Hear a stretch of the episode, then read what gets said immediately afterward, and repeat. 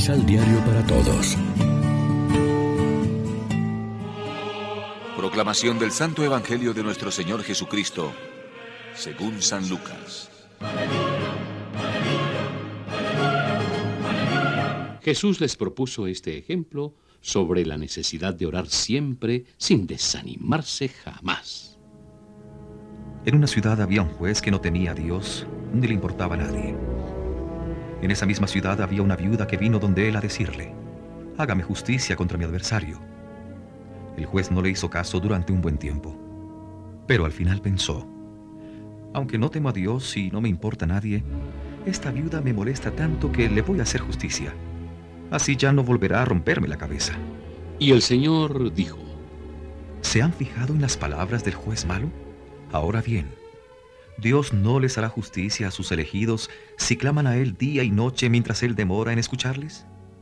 Todo lo contrario, pues les aseguro que Dios hará justicia en favor de ellos y lo hará pronto.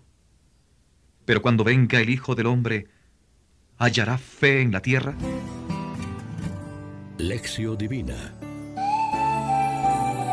Amigos, ¿qué tal? Hoy es sábado 13 de noviembre y como siempre a esta hora nos alimentamos con el pan de la palabra. Lucas es el evangelista de la oración. Es el que más veces describe a Jesús orando y más nos transmite su enseñanza sobre cómo debemos orar. Hoy lo hace con la parábola de la viuda insistente. El juez no tiene más remedio que concederle la justicia que la buena mujer reivindica. No se trata de comparar a Dios con aquel juez que Jesús describe como corrupto e impío, sino nuestra conducta con la de la viuda, seguros de que si perseveramos conseguiremos lo que pedimos. La parábola del juez injusto y la viuda está narrada para que los discípulos y demás oyentes de Jesús comprendan la importancia de orar siempre sin desfallecer. La viuda representa a la población desprotegida e indefensa, que a diario se ve vulnerada en sus derechos y que en medio de esa angustia y de esa aflicción clama a Dios, el único que puede hacer justicia. Pues frente a la injusticia de los poderosos, a los humildes y sencillos, no nos queda más esperanza que encomendarnos al Padre Misericordioso que está puesto disponible siempre a escuchar y consolar. Pero para ello, dice el Papa Francisco, necesitamos de una fe muy grande y muy viva en Dios nuestro Padre, y una fe en que aquello que le pedimos nos lo va a conceder. Lo que Jesús se pregunta es que cuando Él venga, encontrará esta fe en la tierra. Jesús dijo esta parábola para explicar a los discípulos cómo tenían que orar siempre y sin desanimarse. Dios siempre escucha nuestra oración.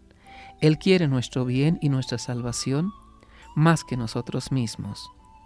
Nuestra oración es una respuesta, no es la primera palabra. Nuestra oración se encuentra con la voluntad de Dios que deseaba lo mejor para nosotros. Reflexionemos descubrimos la presencia poderosa de Dios en medio de las calamidades agobiantes de nuestros días. Clamamos la justicia de Dios que nos libere de las modernas esclavitudes. Oremos juntos. Enséñanos a orar, Padre bueno. Enséñanos a ser constantes sin ser intensos ni fastidiosos. Enséñanos a pedirte como un niño que mira a su madre. Enséñanos a repetirte cuáles son nuestros cansancios, nuestras frustraciones y deseos. Que nuestra oración, Señor, sea continua y confiada. Amén. María, Reina de los Apóstoles, ruega por nosotros.